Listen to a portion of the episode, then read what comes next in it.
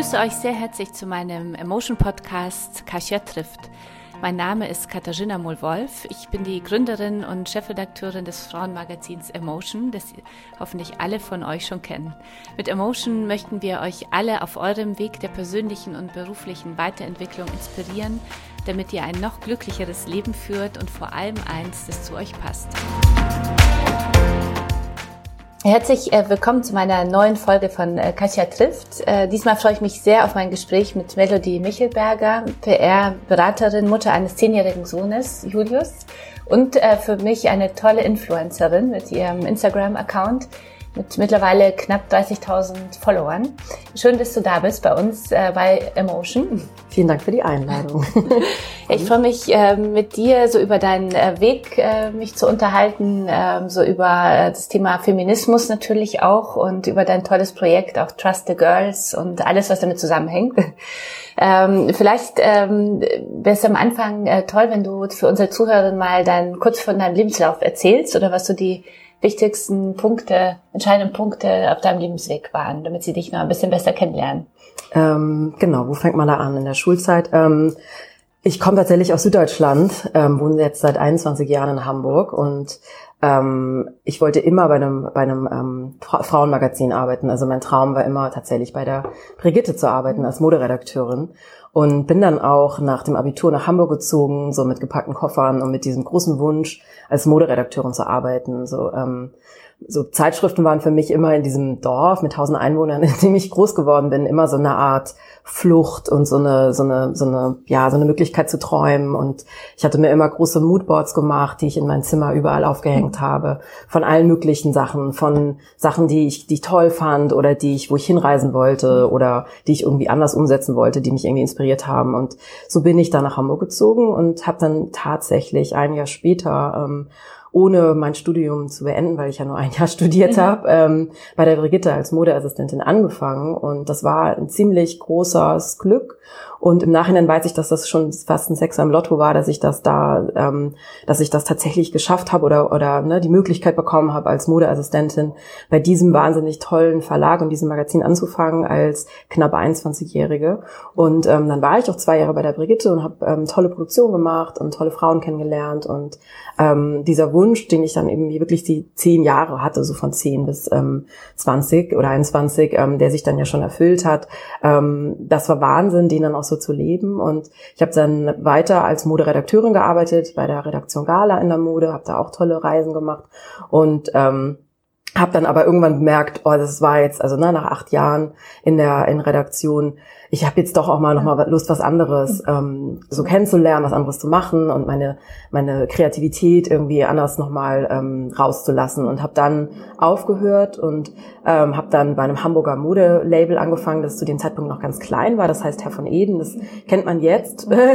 damals, kan damals kannte man das irgendwie noch nicht. Ich habe dann da angefangen und die standen ja irgendein ähm, nochmal die Hamburger Band auch aus, oder? Die Jan Delay, Jan Delay genau, genau. und mhm. ähm, und ganz viele äh, große Künstler mhm. auch. Ähm, Michael mhm. Stipe, den Sänger von R.E.M. Ah, okay. Genau. Und ich habe dann damals angefangen. Das war aber noch ein relativ kleines Unternehmen damals und es gab noch kein Büro, es gab keine Internetseite, es gab nichts, also ne, an, an mhm. Corporate Sachen quasi. Das habe ich dann mit ähm, den mit den beiden, die da schon gearbeitet haben und die das gegründet haben, mit aufgebaut, was so ein ganz großer Unterschied war von so einem ähm, großen Verlag, von so einem großen Verlag, wo alles, wo man, wenn man einen neuen Kuli braucht, einfach nur ähm, irgendwie eine Nummer anrufen muss mhm. oder davon ne? erzähle ich auch immer. Wir ja, das war nicht äh, das Beste.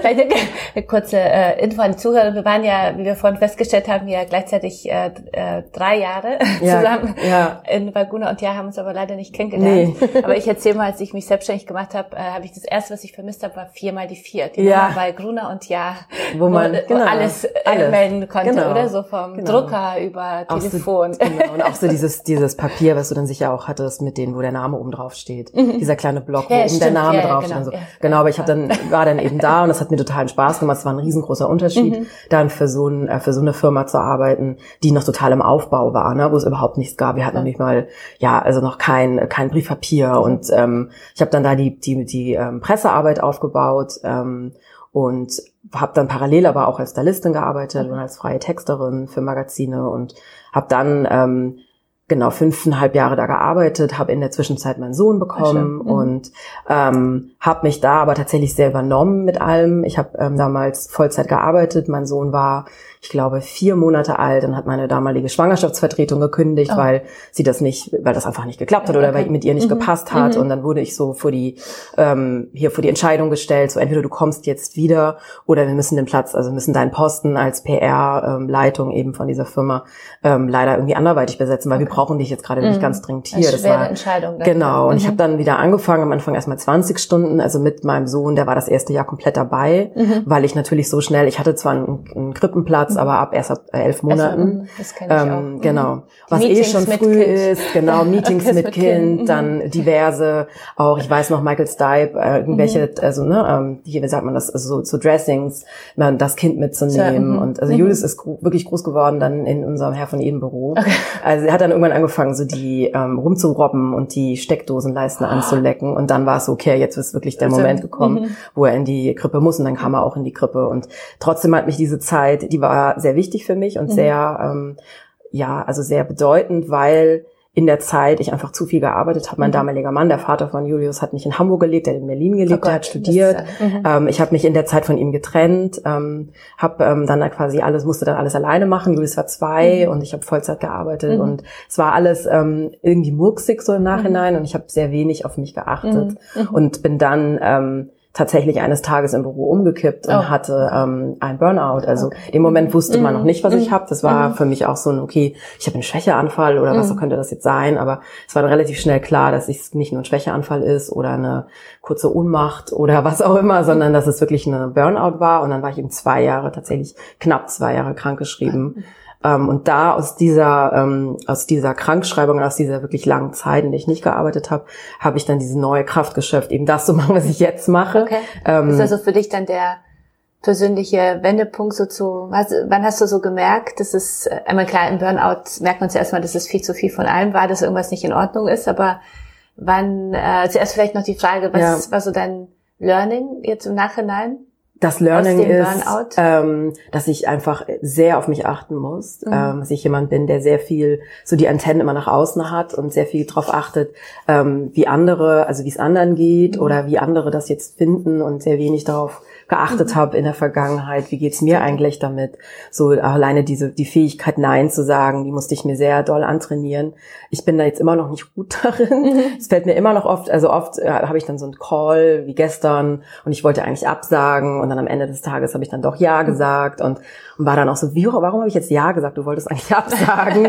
also ich kann das schon gut. Gut, das ist jetzt auch okay in dem Fall, aber oder es ist, ist Übung, genau. Mhm. Es ist wirklich Übung. Aber mhm. das war wirklich was, was ich lernen musste. Und ja, einfach so in mich reinzuhören und wirklich so dieses, ähm, auch so mein, mein, mein Bauchgefühl zu vertrauen und auch ab und zu mal innezuhalten und sich diese Zeit zu nehmen, gerade wenn man eben ähm, Mutter ist und Vollzeit arbeitet, bleibt mhm. einfach wenig Zeit. Das kennen ja die meisten Mütter, auch die, die nicht allein, mhm. alleinerziehend sind.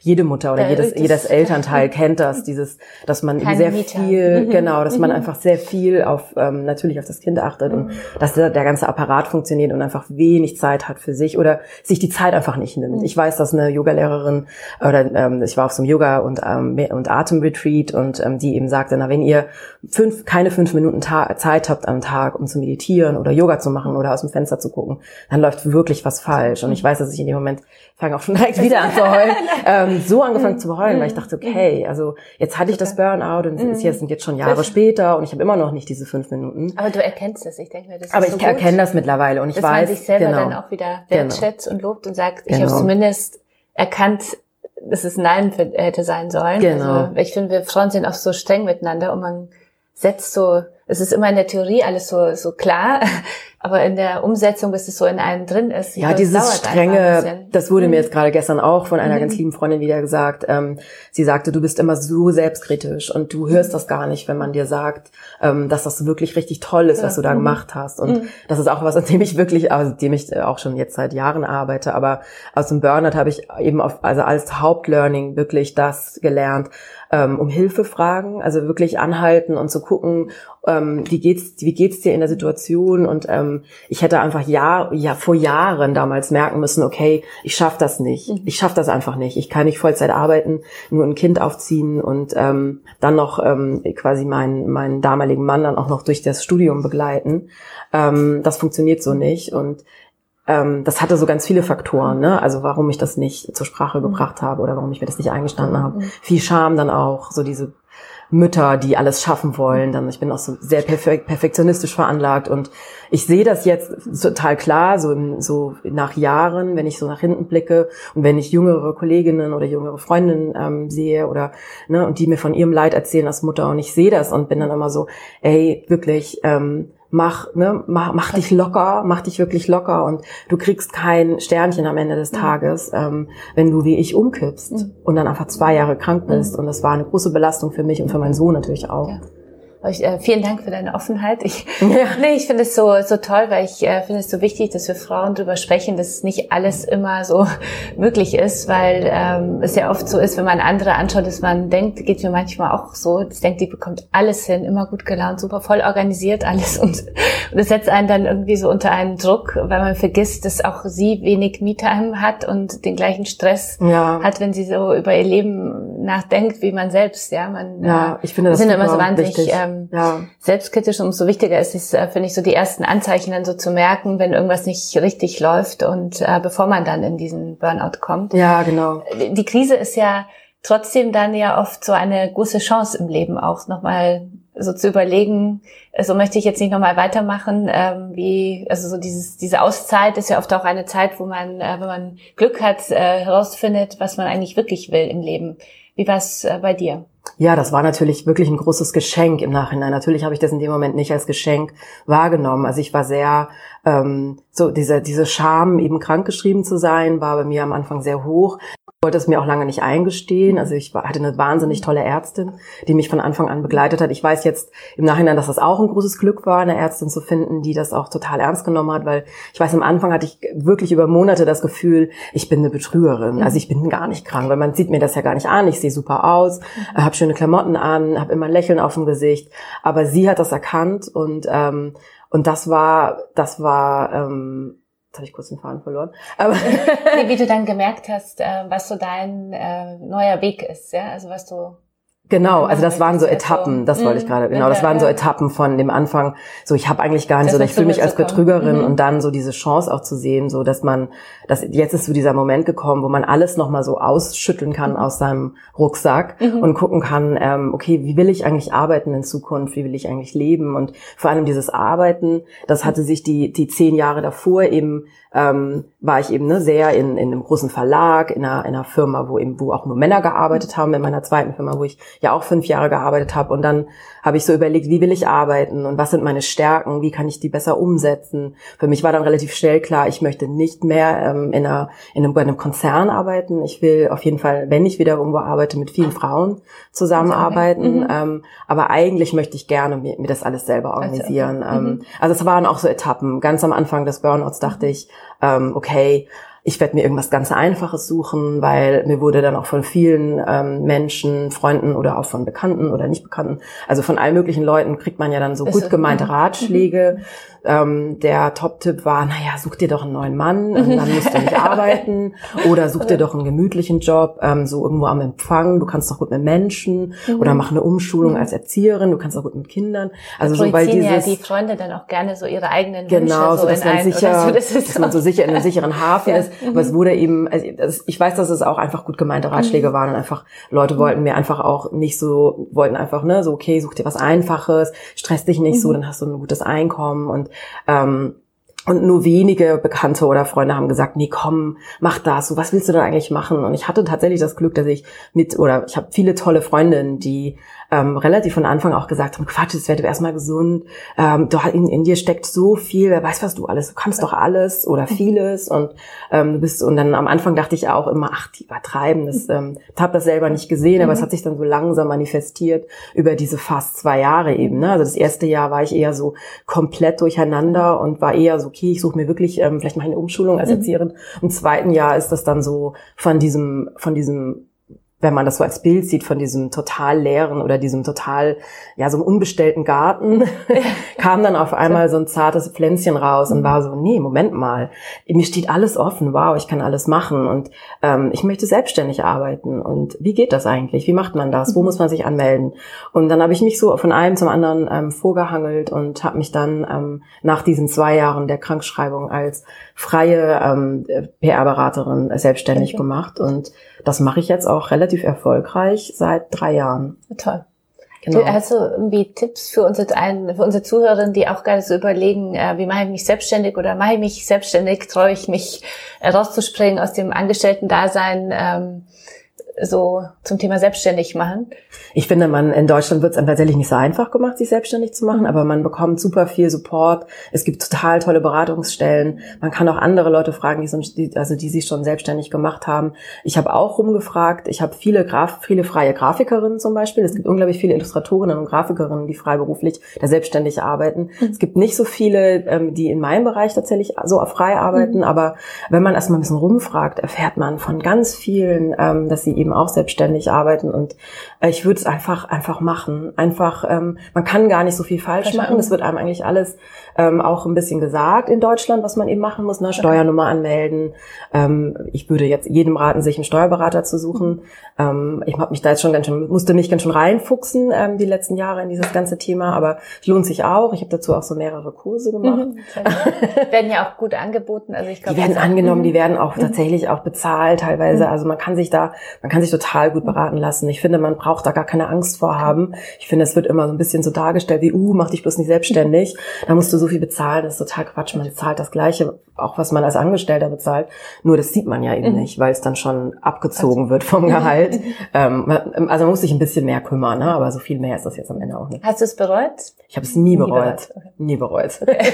Wirklich nie bereut. Ja, und ich, ich denke, das ist ja großartig äh, für mich. Äh, man es ja nicht bereut, aber ich denke auch äh, für die für unsere Zuhörer, diejenigen, ähm, die das wirklich überlegen, ich denke, wenn man es auch wenn man mal gesprungen ist, dann kann man trotzdem auch jederzeit, wenn man merkt, das ist doch genau. nicht meins, wieder zurückgehen. Genau. Also ich genau. glaube, da muss man auch so die Angst verlieren, sondern überlegen, das ist so eine Chance im Leben, das zu machen, was man wirklich machen will. Weil du hast ja, äh, wie ich sehe, du strahlst ja nicht nur im Instagram, sondern auch so in, persönlich, kann ich dir sagen, ganz live, noch viel mehr. Danke. Äh, du hast ja wirklich deinen äh, Weg gefunden und ähm, für mich äh, bist du ja so Selbst-Love-Aktivistin auch. Ja? So, ähm, Empowerment, wann kam so dieser Moment, also genau auch für diesen Weg und für diese, für deine Mission auf Instagram, so Frauen Mut zu machen und äh, es ist ja wirklich immer toll, äh, deine Bilder auch so zu sehen und, und zu merken, Selbstliebe ist ganz, ganz wichtig, ja, aber wie bekommt man, also wie fängt man an, sich wirklich selbst äh, zu lieben und sich anzunehmen, so wie man ist?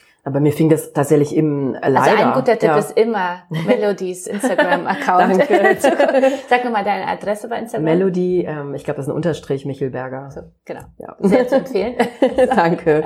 Ähm, ich glaube, bei mir fing das tatsächlich ähm, im Burnout eben auch an, mich sehr viel mehr mit, mit, mit mir selber zu beschäftigen. Leider, muss ich sagen. Also es wäre mhm. schön gewesen, ich hätte ja. mich vielleicht früher schon mhm. mehr mit mir selber beschäftigt. Also bei mir war die innere Stimme auch immer sehr, sehr laut.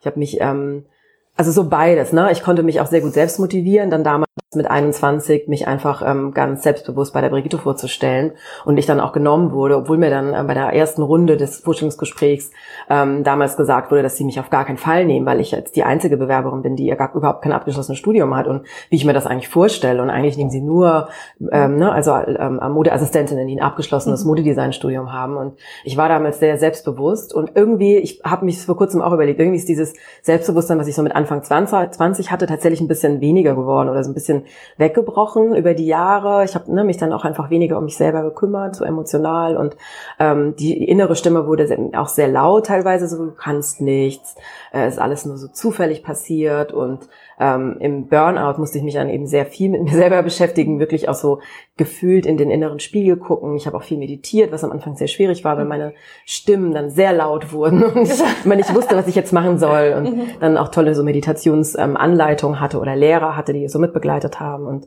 ähm, und umso mehr man sich in, in sich selbst reinguckt, finde ich, umso mehr habe ich dann so die Strukturen gesehen, die uns so begleiten oder diese ähm, die Mechanismen, die uns Frauen dazu bringen, dass wir jahrelang, ich habe jahrelang das Gefühl gehabt, ich bin dick. Mhm. Und jetzt, wo ich dick bin, habe ich zum Beispiel gar nicht das Gefühl, dass okay. ich irgendwie dick bin. Mhm. bin einfach so, wie ich bin. Mhm. Aber ähm, die Jahre, die zehn Jahre, die ich in Redaktion gearbeitet habe, fühlte ich mich immer nicht zu, also ich fühlte mich unzulässig, als, als, als gehöre ich dann nicht dazu, als wäre ich weniger wert, weil ich nicht die Idealfigur habe, die ich damals noch sehr viel mehr hatte, als ich sie jetzt habe, aber ich das nicht gesehen habe. Und ähm, weil du dich nicht so gesehen hast, ja? so in der. Weil ich mich so nicht so, gesehen habe, genau. Ich habe jahrelang exzessiv Sport gemacht, mhm. exzessiv ähm, Diät gehalten, Jahre, Jahrzehnte quasi mhm. oder ein Jahrzehnt mindestens. Mhm. Und ähm, das ist mir dann irgendwann so wie Schuppen von den Augen gefallen. Auch tatsächlich, dass ich nicht mehr in Redaktion gearbeitet habe,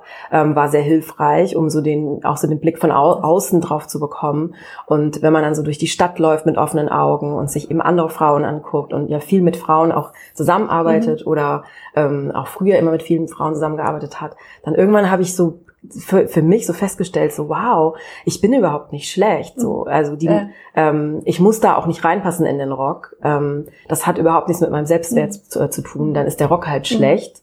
Also wenn ich bin nicht schlecht, sondern der Rock ist dann einfach nicht, mhm. vielleicht dann auch nicht für mich, der ist jetzt auch nicht unbedingt schlecht, aber mhm, der ist dann nicht mhm. so, ne, mhm. ähm, ich bin dann nicht schlecht oder oder unpassend, wenn ich nicht in den Rock passe oder und das ähm, das hat sich dann immer mehr verstärkt, so dieses Gefühl, so, das war wie so eine, ja, so, ne, ich kam immer mehr hinter so diesen, weiß ich nicht, hinter, hinter diese Mechanismen, ähm, eben auch von vielen Magazinen oder auch von den, in der Werbung ganz mhm. krass, was uns ähm, eingetrichtert wird. Wollte ich mich gerade fragen, die Mechanismen, ähm, die was meinst du damit konkret? Also das, ich meine damit, dass wir dieser Druck ähm, von außen. Ja, dieser Druck von damals außen. ja noch ohne Instagram und alles, ist ja genau, viel stärker. Das ja, stimmt. Die, genau. Die, Aber wenn ich jetzt, ähm, ich bin 41 mhm. und wenn ich mir vorstelle, dass ich einfach 30 Jahre lang bewusst, so ab 10, obwohl man ja auch viel früher schon Werbung wahrnimmt, ähm, ich weiß, dass ich mal irgendwann mit meinem Sohn durch die Stadt gelaufen bin und er, und er auch ähm, so ein paar Sachen gefragt hat. Er meinte, warum, warum haben die Kinder, warum haben die Mädchen ähm, nichts an? Und er meinte, das waren junge, es waren eben Frauen, das war eine Werbeplakat für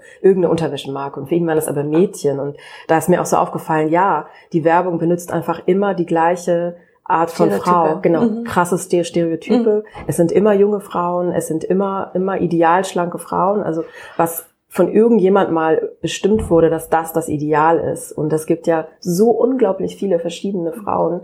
Und ich finde, wenn man Männer zum Beispiel in der Werbung betrachtet, ist ähm, die Bandbreite, so die Diversität viel größer. Also Männer dürfen in Werbung auch dick sein. Also der Mann, der für so einen Grill wirbt, der ist in der Regel dick.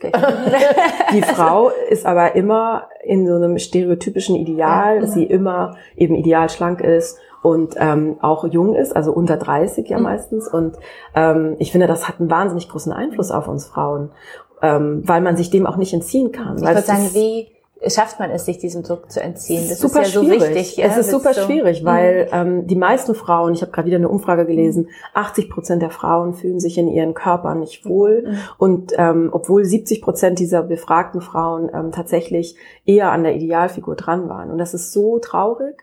Ähm, und das ist eben schwer, sich daraus zu entziehen, weil sich dadurch, dass wir diese, diese Frauenbilder uns über Jahre, Jahrzehnte sehen, prägt sich einfach unsere Sehgewohnheit. Und das ist was, finde ich, was man, was sich bei Instagram in den letzten Jahren tatsächlich eben geändert hat, weil es eben sehr, sehr viele Frauen gibt wie mich, ähm, die angefangen haben, sich selbst zu posten, so wie sie eben sind. Und das ist jetzt überhaupt kein, es gibt ja auch sehr viele schlanke Frauen, die sind dann eben genauso, wie sie sind, eben schlank oder, oder sehr oder zierlich ähm, oder sehr groß oder mit, mit nur einem Busen oder ohne Busen oder wie auch immer. Aber ähm, ich finde, das, da hat sich gerade so eine, so eine neue, ähm, ja, so, so was Neues gebildet, ähm, was so eine andere Diversität zeigt es ist also, also wir haben uns dem Thema auch gerade gewidmet in der letzten Emotions in der Juni-Ausgabe, also so diesem klar bist du schön, also um auch unseren Lesern zu zeigen, dass es ja darum geht, dass du dein Leben lebst und verstehst, also lern, deine eigenen Stärken kennenlernst und dass die Ausstrahlung ja wirklich so von innen nach außen geht. Ja. ja.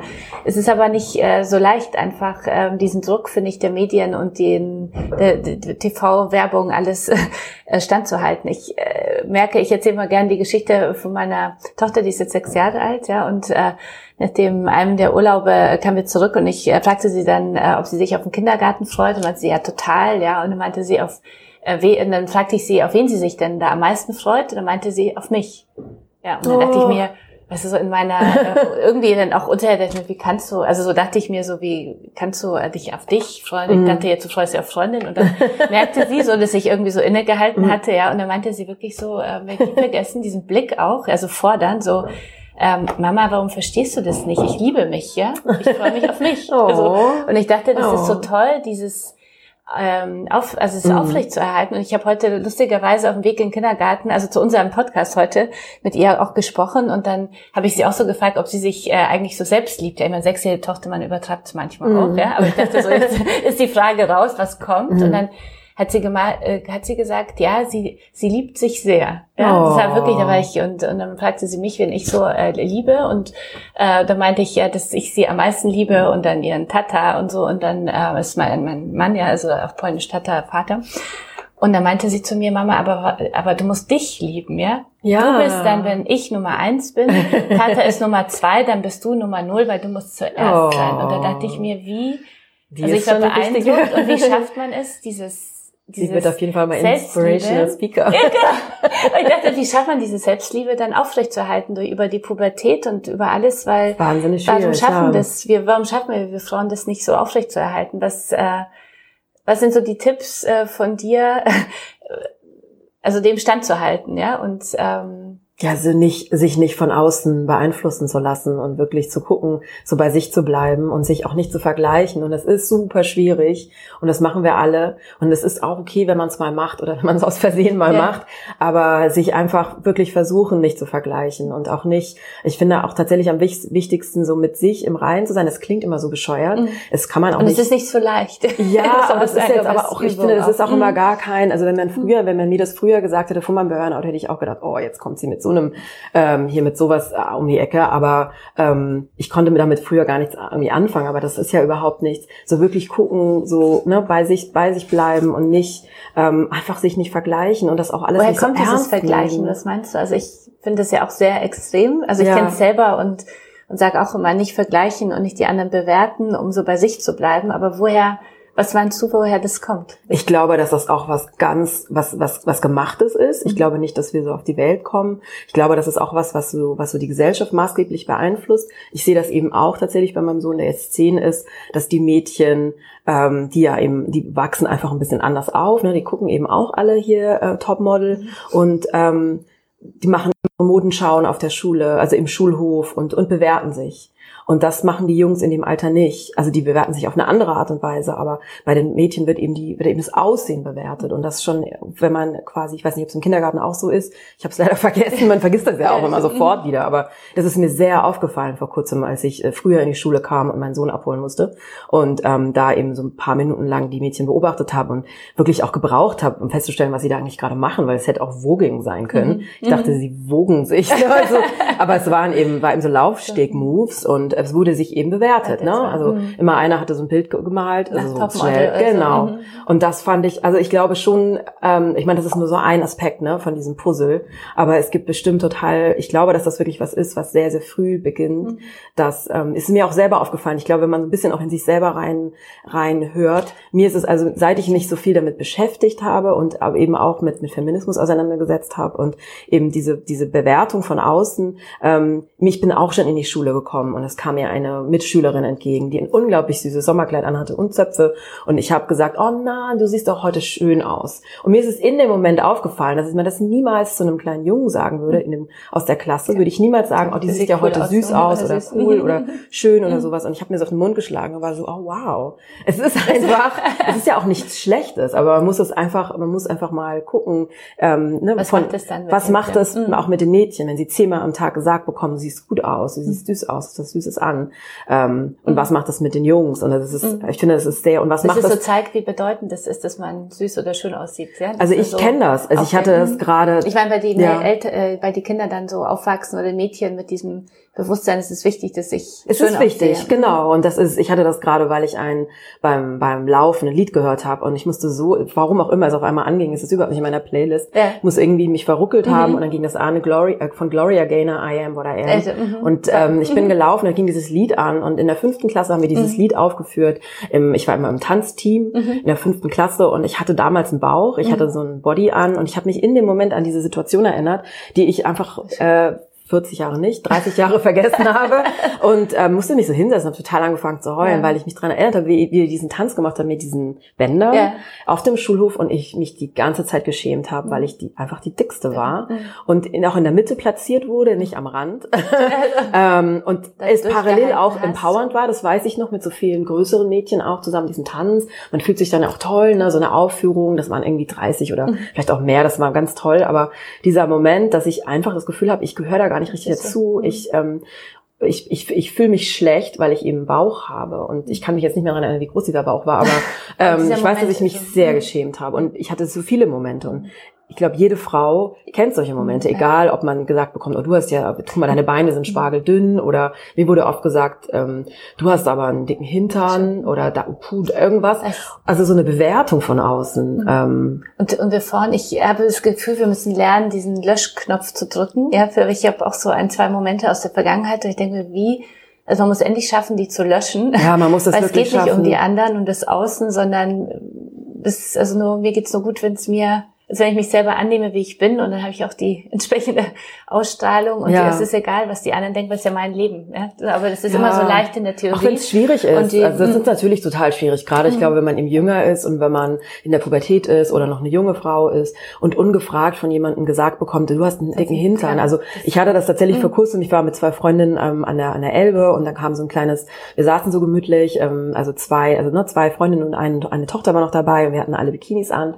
Und dann kam auf einmal so ein Schlauchboot angefahren mit so drei Jungs, die so Mitte 20 vielleicht waren.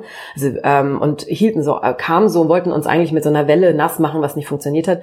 Und dann guckt er uns an und sagt so zu mir, hey Dicky, und das war so, ich weiß, wir waren alle so eingefriest, weil wir in dem Moment auch alle drei, ich bin eigentlich schon schlagfertig, in dem Moment war ich nicht schlagfertig. Ich wollte sagen, ich fand es einfach so unmöglich. Okay. Mhm. Und es war so, ich fühle, also ich fühle mich mittlerweile, ich fühle mich mittlerweile gar nicht mehr angegriffen davon. Mhm. Ich finde es einfach übergriffig und blöd und gemein mhm. einfach.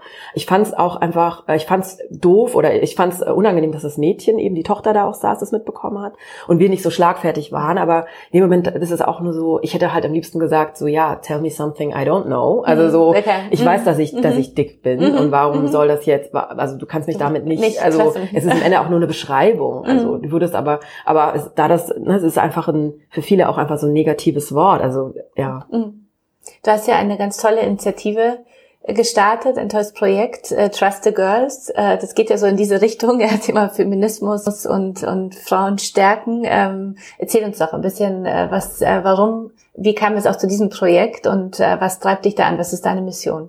Ähm, genau, Trust the Girls ist aus dem, aus diesem Wunsch heraus entstanden, was zu schaffen, was was Frauen untereinander vernetzt und was uns ähm, empowert und ähm, wir wollten was, was machen, was ähm, feministisch ist, was für viele aber vielleicht auch so ein Einstieg in so einen Feminismus sein kann, ähm, weil wir bemerkt haben, dass Feminismus immer noch so ein Wort ist, wo viele Frauen dann erstmal so einen Schritt zurück machen und, und sagen, ah, das nicht. ist irgendwie nicht so für mich oder ja. das, das nicht so, also sich selber auch nicht so labeln wollen oder das einfach so unangenehm ist. Labelst du dich als Feministin? Mittlerweile label ich mich als Feministin, sag das auch ja. gerne und, und mhm. schreib das auch überall hin. Aber früher hätte ich das nicht gemacht, einfach weil es mir gar nicht in den Sinn gekommen wäre, dass ich mich so belabeln muss oder dass es mhm. wichtig ist, dass ich mich so nenne.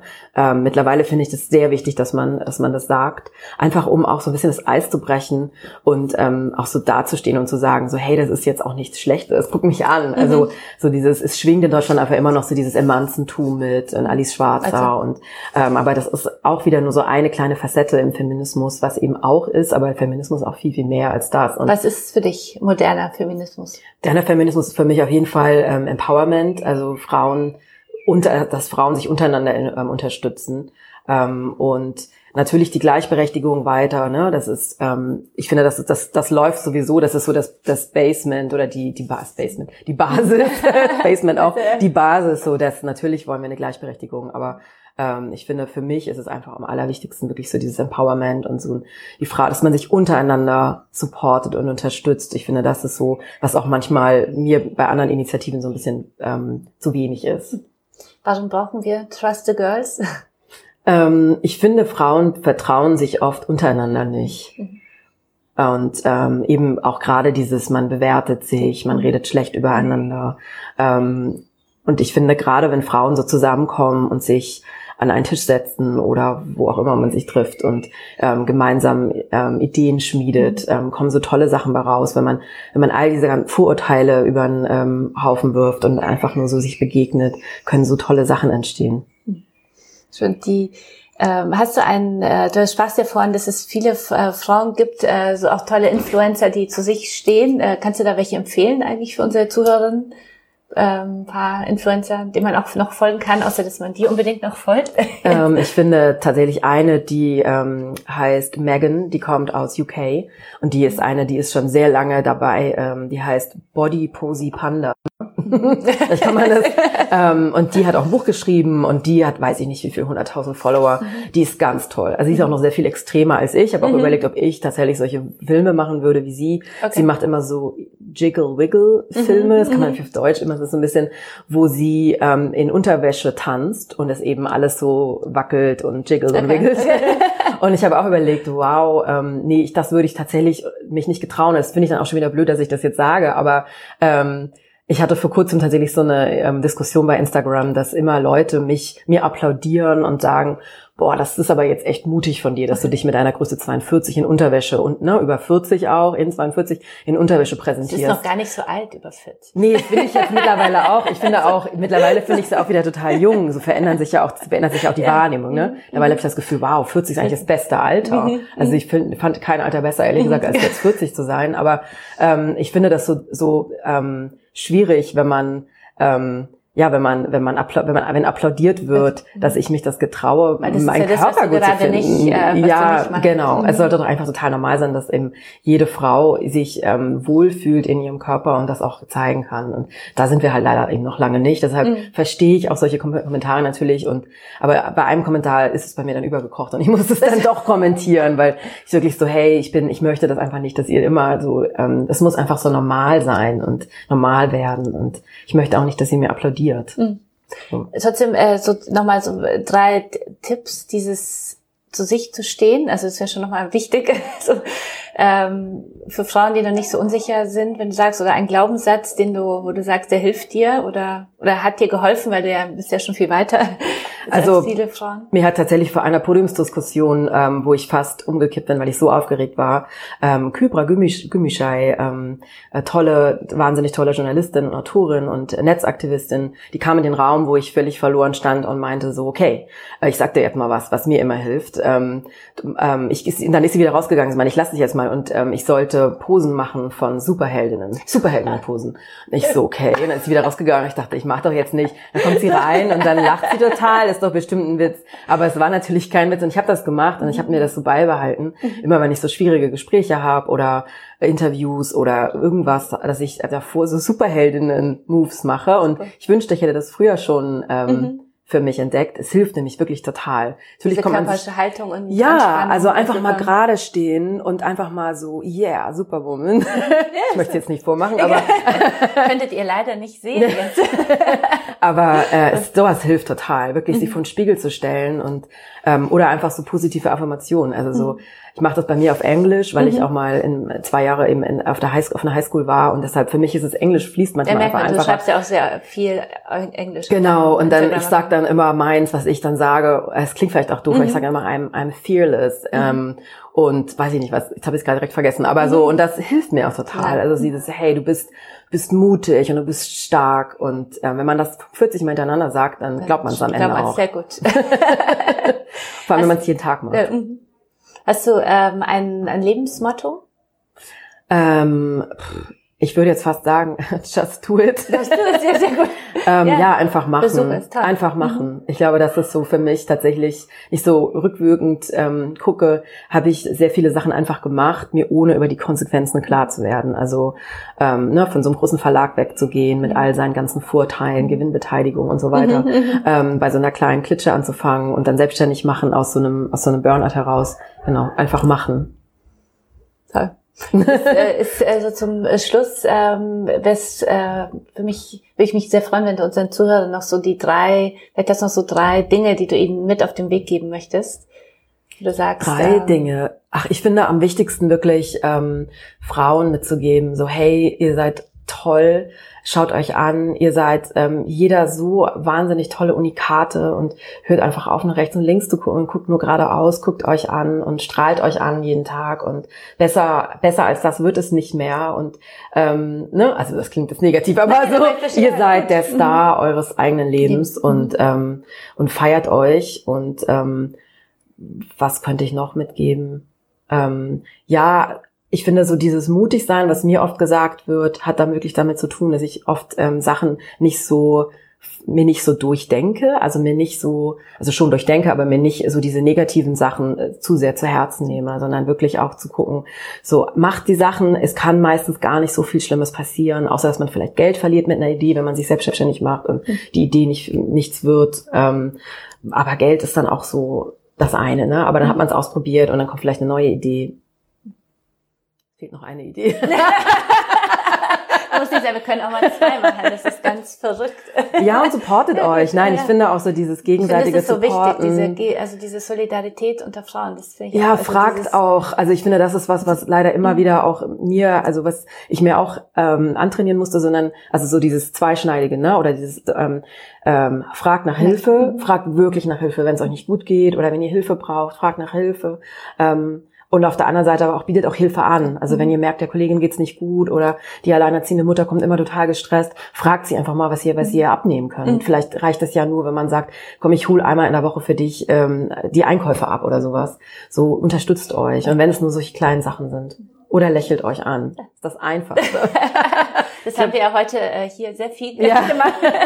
ja, habe ich auf dem Weg hierher auch schon gemacht. Ich mhm. habe fast ähm, eigentlich, glaube ich, alle angelächelt mhm. und es ist unterschiedlich, was man für Reaktionen bekommt. Aber ne? ich finde, das ist auch so eine schöne Übung morgens, ja, ja. mit anderen Menschen in Kontakt zu treten. Da haben wir auch einen schönen Text in der aktuellen Ausgabe, in der Juni-Ausgabe im Heft weil ich finde, das ähm, ist so schön, ja, Menschen einfach anzulächeln und zu merken, wie sie dann so positiv überrascht sind. Manche reagieren auch gar nicht. Manche reagieren gar nicht, weil sie das nicht aber dann kennen. Nicht sich unter, also dann nicht verunsichern lassen, sondern immer wieder probieren, weil es ist schön, wenn du dann einen Lächeln wieder zurückbekommst oder so ein Freude, dass jemand, äh, du das Gefühl hast, ich habe jemanden wirklich ja, Freude bereitet. Ja. Äh, das ist irgendwie motiviert das einen selber für den Tag äh, auch. Man läuft doch einfach ganz anders durch die Gegend, wenn mhm. man äh, mindestens zwei, 20 Mal angelächelt wurde. Okay, 20 Mal.